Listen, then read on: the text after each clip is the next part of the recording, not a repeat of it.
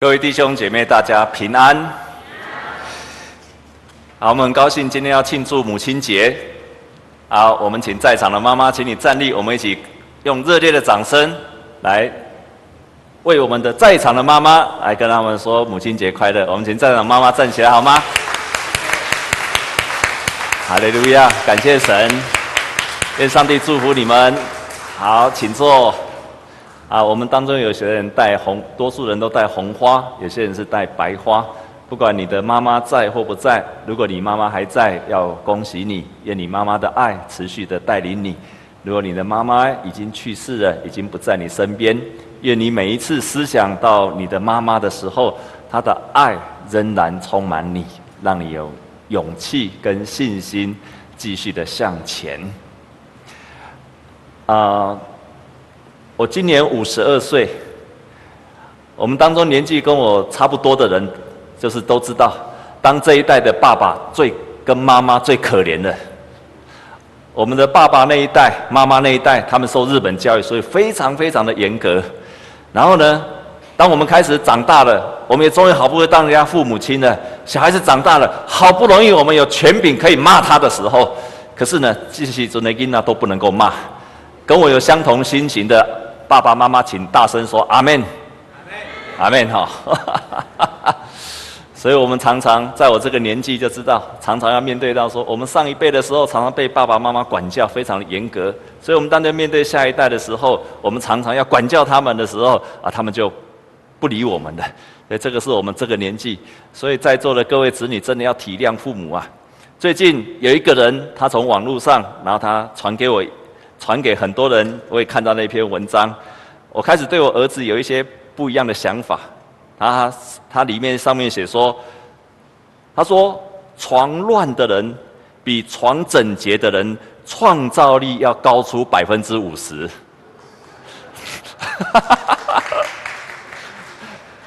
常常迟到的比从不迟到的人幽默感要高出百分之七十。饭量大比饭量小的人情商呃那个 EQ 啊，平均高出百分之九十。也没有人鼓掌，是在这。然后说研究还发现，爱丢三落四的人更淡泊名利。我看到这边的时候，我看到这边一直想到我的儿子，哎呦，每一条都很符合我儿子。然后说还更那个这一条最符合我儿子。他说：“爱睡懒觉的比正常作息的更具有同情心。”我就把这一篇文章呢，下面署名就写给我儿子。我说这篇文章寄给他，然后下面有署名：“啊，亲爱的儿子，我到今天才发现你有这么多的优点，因为上面所写的完全符合你。我今天要重新认识你。”圣经中不断的教导我们，我想圣经中教导我们要顺服我们的父母。这一条的诫命是带着一个祝福跟应许的一个诫命。顺服我们的父母，因为父母是设上帝设立在我们当中的，设立在我们身边，所以他供应我们，引导我们，然后他也成为我们生命的遮盖。他供应我们一切的需要，他也要引导我们，所以在箴言里面说得非常的清楚。他说：“我的儿子啊，要听从父亲的教训，留心就得到了聪明跟智慧。”所以当你会听从你的父母亲的时候，你会得到聪明还有智慧。但是，因为这个世界上的罪，所以罪常常阻隔了我们没有办法去。去顺从或者去遵守这一条的诫命，因为罪就遮蔽了我们的耳朵，罪常常让我们成为一个不顺从的人。所以你看，第一个家庭，亚当跟夏娃，他的儿子该隐跟亚伯，特别是该隐，当他犯罪在他的心中的时候，他就杀了他自己的弟弟。我们也看到圣经中以撒的儿子，以撒的儿子以扫跟雅各。雅各欺骗了他的父父亲，然后以扫愤怒的想要杀他的弟弟。这个罪到人的心中的时候，一切都走样了。然后我们也看了大卫，我们最近都在读大卫。大卫这么棒的一个人，这么合神心意的人，可是他的儿子，他的儿子亚沙龙，到最后居然叛变了，要杀他自己的父亲。我们每次在圣经里面看到这些不幸的家庭，在这个不顺从的儿女，因为罪在他的心中，我们就遮蔽了我们的耳朵，常常让我们没有办法成为一个顺从上帝的话语，或者顺从上帝、上帝的旨意的人。但是父母亲真的真的是上帝设立在我们身边，要成为我们的祝福的人。如果我们学习学习到要去顺服的时候，我们就会体会到，我们的父母是我们的遮盖，他也引导我们前面的方向，他把他们生命的经验引导我们，好让我们前面的道路走得更加的平顺。而且更重要是在圣经里面很重要是，你如果顺服你的父母亲，那会成为你祝福的来源，那会成为你非常重要祝福的来源。我们跟左右邻居跟他讲好吗？说顺服父母会成为你的祝福。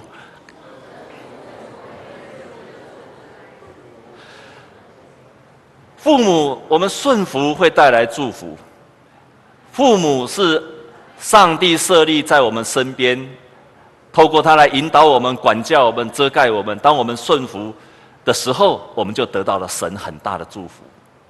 当华盛顿他要去当海军的时候，需要就考海军的时候，他也录取了，就要去读军校。结果他就看，就跟他妈在打包行李，然后跟他妈妈道别的时候，他妈妈非常的难过，因为舍不得这个儿子。于是这个华盛顿就把他的包裹收一收，让他不要去当，不要去去读军校了。但是他妈妈跟他讲一句话说：“我知道神会赐福给孝顺父母的儿女，所以他的父母赞成他去。他也知道华盛顿是非常孝顺他的妈妈的，于是这个华盛顿果然是一个孝顺的儿女，听从父母的儿女，他就不断的不断的被提升起来。我们在座的各位子女，你是一个顺服你自己父母的子女吗？阿妹吗？你是的人，请你把手举起来。”啊，这么少，这么少！我常常想起我年轻的时候，我也不是很顺服的。所以当我现在看到我儿子的时候，他很多很多的动作，我每次看着他，我真的每次看着他那种很多很多的脾气跟不顺，我心中有两种感触。第一，我看见他的时候，常常看到我自己年轻的影子；但是我看见他的时候，有另外一个心情，我突然有一种想法。就是如果我在他很年轻的时候知道如何听从我的父母的话，那我今天的成就一定不止如此。我今天所经历的蒙受的祝福一定不止如此。但是感谢上帝，上帝在我人生的当中有一个我属灵的父母亲，就是我的我的牧师。我非常的顺服他，他也让我学习到，因为我透过顺服他，从他身上领受非常大的祝福。但是无论如何，圣经这样子教导我们，必然有它非常重要的意义，因为我们的顺服会带来给带给我们很大的祝福。可是我知道弟兄姐妹，你一定会这样问说：但是有时候我们的父母，如果他所做的不符合上帝的旨意，该怎么办？确实是如此，确实是如此。也许有些人他的父母亲所做的并不符合上帝的旨意，但是圣经中同样有这样的教导，所以在圣经中的提摩太前书。五章一节，他说：“他说不要严责老人，只要劝他如同父亲。所以你还是可以劝他，但是你不可以严厉的劝他。你的态度要和善，你的声音不能上扬。你要检举他的时候，你的态度还是恭敬的，没有怒气，声音柔和。当你的父母听，你劝他，他仍然不听的时候，你要格外的敬爱他。”这是上帝告诉我们在圣经中教导我们的。为什么我们要听从父母？因为当我们听从我们的父母的时候，我们会从他的身上领受极大的祝福，非常非常大的祝福。所以在圣经说你要尊荣父母，他圣经说你要孝顺父母，我们把它翻成孝顺父母，但是他英文把它翻成 honor，honor。你要尊荣你的父母亲，不只是孝顺他，而且要 honor，要尊荣他。当你尊荣他的时候，你就体会到在圣经中一个奥秘：两代之间亲密的结合之后，那个祝福就传承了下来。在圣经中很有趣的一点，你可以看到两代之间，如果他们是一个合作的关系的时候，那个祝福是加倍的。我们可以看到圣经里面那个摩西，当他把他的权柄、当他的能力跟他的祝福给他的接班人，叫做约书亚。他把约书亚当做自己的儿女一样的看待的时候，你就看这样两代之间的结合带来了极大的能力。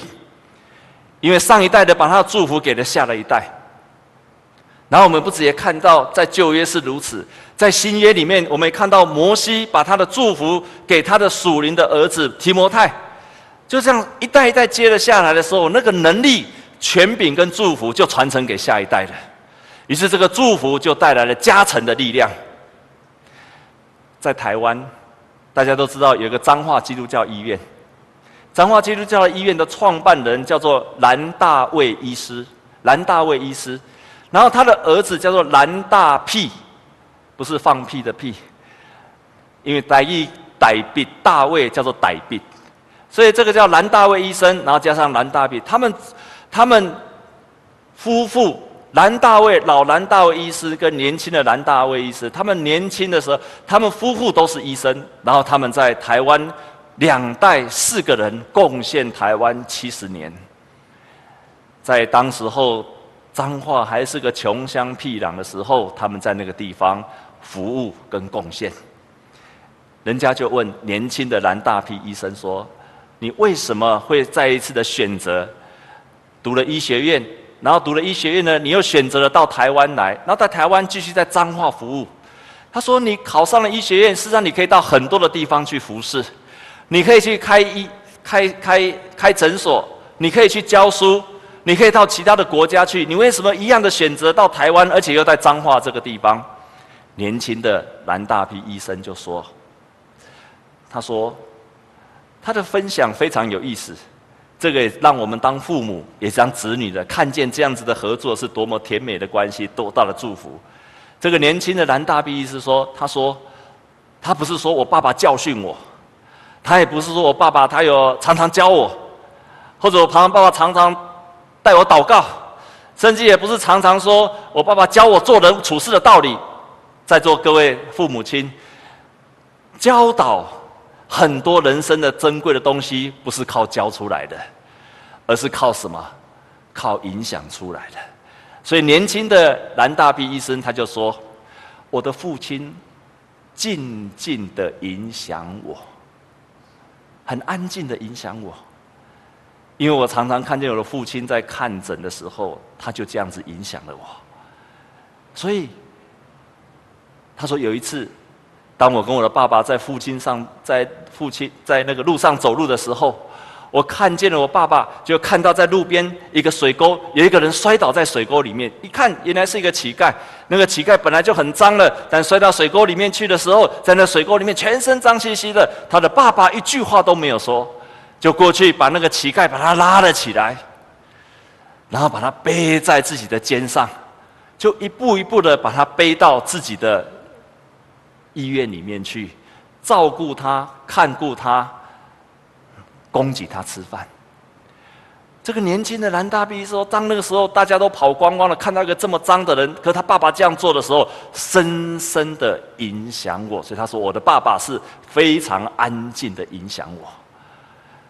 然后呢，当他在做他人生重要的抉择的时候，他没有想起他爸爸的话，他也没有想起他妈妈的话，但他的父母亲，他的父母亲的形象。”就烙印在他的心里面了，他的父母亲所做的一切，就不断的烙印在他的里面了。所以我们就看见上一代的影响力就传承到下一代，下一代当这个年轻的蓝大臂医师他到处去行医的时候，他就常常遵从他的父亲，他的父亲带给他极大的影响。那你就看到了一个美好的一个连接，上一代把美好的经验就传承给下一代，把祝福也给下一代。而下一代如何去承接上一代的祝福？下一代如何去承接上一代的祝福？你靠着尊荣你的父母亲，你就得到了上一代的祝福了。阿妹吗？我们再跟左右邻居讲说：我们靠着尊荣父母，得到上一代的祝福。我们真的是靠着尊荣我们的父母亲，你才能够得到他的祝福。所以，我要奉劝这各位，也包括我勉励我自己。我们在座当儿女的，你的父母亲，也许他并不如你所想象，但是他身上的祝福会因为你在尊荣他的时候，而你承受他一切的祝福。你会承袭他的祝福，他的祝福就从上一代就延伸到下一代的，就像圣经中你看到的的人物一样。在今天我们数的圣经节，为什么我们可以做到这样子？为什么我们可以做到真正去尊荣我们的父母亲？我要带领各位来看今天的圣经节，在哥罗西书。我们再一次来看哥罗西书，哥罗西书的第三章第一节到第四节，我们要一起来读。在这里面有真正的奥秘在那个里面。哥罗西书的第三章第一节到第四节，我来念单数节，然后请你来念双数节。预备，我先来念单数节。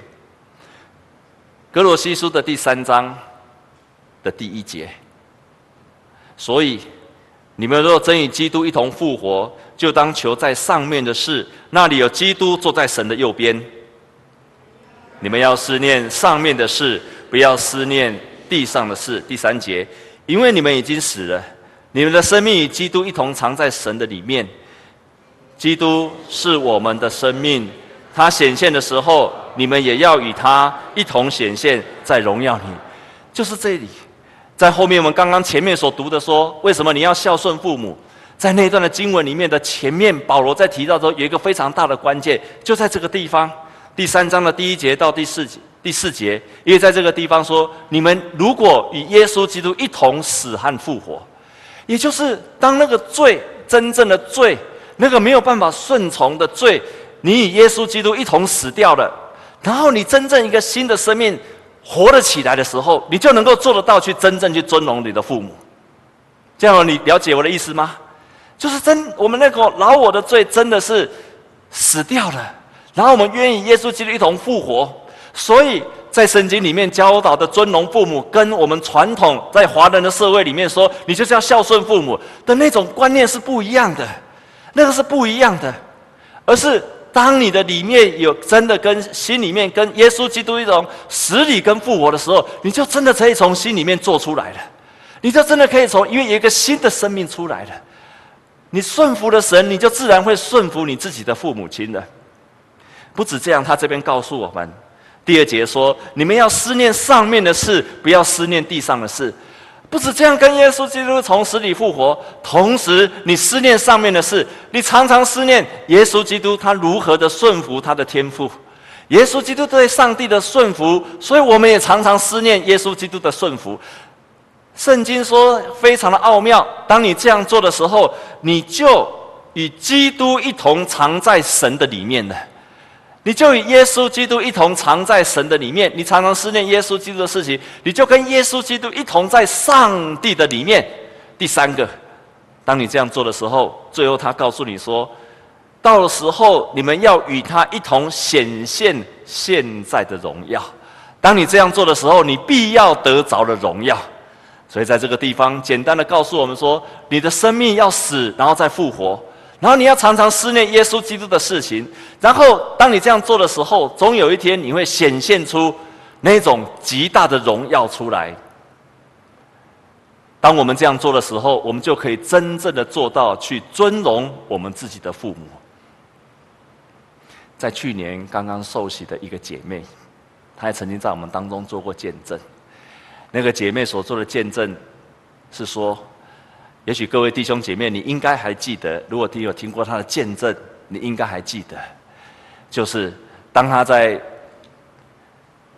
在没有几年前，他因为跟他在在他的家庭里面，他的父母亲常常争吵，常常争吵，吵到最后他没有办法，他发现他没有办法继续待在那个家庭里面，他发现如果继续待在那个家庭里面，他会崩溃，所以他就自己搬出去住了。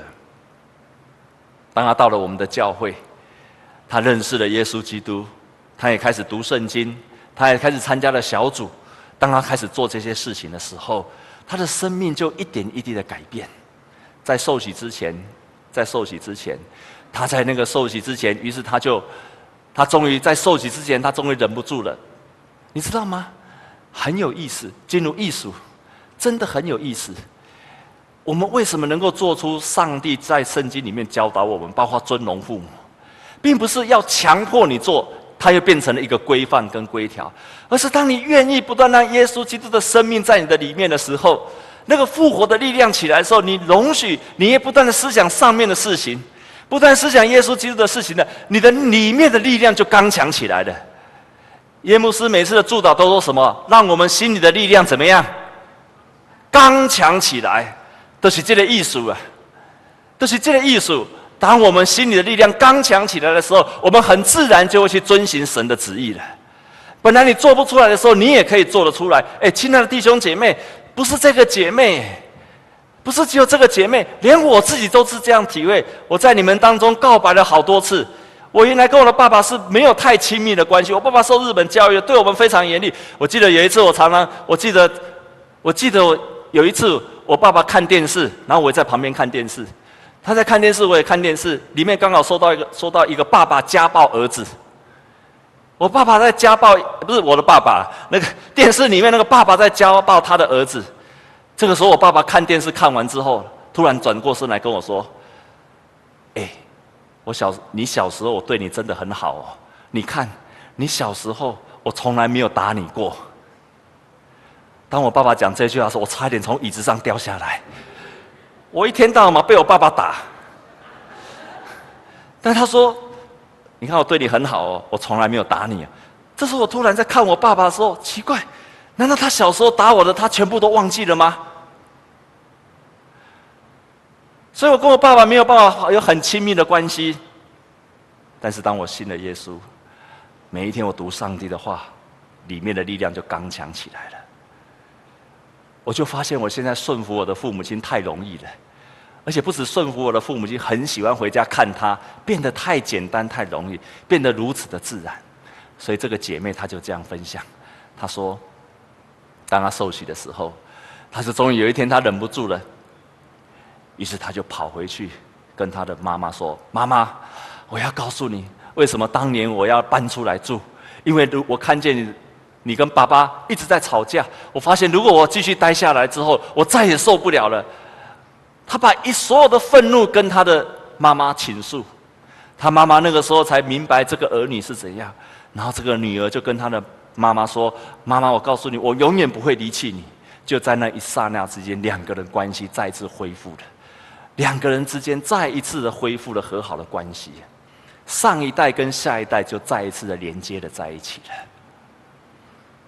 最近，这个姐妹她在简讯里面又发给我，当她到日本出去，她去日本啊，去日本观光的时候，然后她回来，她就跟我说：“牧师，我发现我现在已经完全认不得我的人。”我说：“我出去的时候，我居然买了。”热水瓶回来，我说你有什么奇怪的吗？他说我以前出去到日本去两三次，我回来绝对不会买热水瓶。那我说你现在为什么买热水瓶？因为我要买给我妈妈。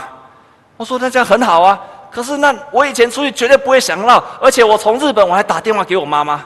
当我妈妈接到我电话的时候，痛哭流涕。那我说你为什么要？那你以前出去都买什么？我说我以前出去的时候都买自己的衣服。买我想要穿的东西，买我想要用的东西。我从来不会想到我的家人，也不会想到我妈妈。结果这个女孩子，她受洗了，她生的让耶稣基督在她心里面的时候，她不止去买热水瓶回来，从日本打电话回来，然后她在她的 line 里面这样子跟我说：“她说叶牧师，她说我真的经历到前所未有的爱，是父母对孩子无条件的爱，太棒了。”她接着说：“我常想。”如果今天我突然离开这个世界，或者我的父母突然离开这个世界，我不会有很大的伤痛跟遗憾。这真的是很奇妙的感觉啊！哈，可以呀，我真心觉得我爸妈现在是敞开心的好。前两天我打电话回去关心我的妈妈，我妈妈还很开心的跟我说谢谢。当我选择了。去面对我自己心中的愤怒。当我选择了这样做的时候，我把我的心里话真正的跟他们说。然后，当我们和好了，真的是完全不一样的结果。亲爱的弟兄姐妹们，今天是母亲节。并不是因为圣经这样教导，所以我们逼你这样做。我深深的体会到，如果我们心里面没有耶稣基督的力量，我们只不过在形式上去尊荣。但是圣经希望我们的是从心里面，从心里面去尊荣我们的父母。今天也是母亲节，我们当父母的也互相的勉励，照着圣经上所说的，不要惹你儿女的气，免得他失去了失去了志气。当我们教导的时候，更多的爱带给他更多的激励。愿上帝祝福我们每一个弟兄姐妹。愿你如果是上一代的，跟下一代的有美好的连结。你如果是下一代的，跟上一代透过这样的连结，神让你的祝福更加倍。我们同心来祷告。主耶稣，我们感谢赞美你，你是这么棒的神。你来，让我们经历到福音的丰盛，而这个丰盛要拆毁一切隔断的墙。让我们因为最阻隔的上一代跟下一代的关系，因为你的福音，因为你流出的宝血，就拆毁了隔断的墙。让我们在上一代跟下一代有最美好的连结，祝福也就因此浇灌了下来。亲爱的主耶稣，祝福我们在场的每一位当妈妈的，让他们成为一个身心灵都强壮的人。也祝福他们，他们在管教他们的儿女的时候是非常的有智慧。也祝福他们，愿他们所带领的、所教导的、所养育的子女，他们所付出的辛苦的代价，将来这些儿女都要成为他们的荣耀。我们这样祝福祷告，是靠着耶稣基督的圣名。阿门。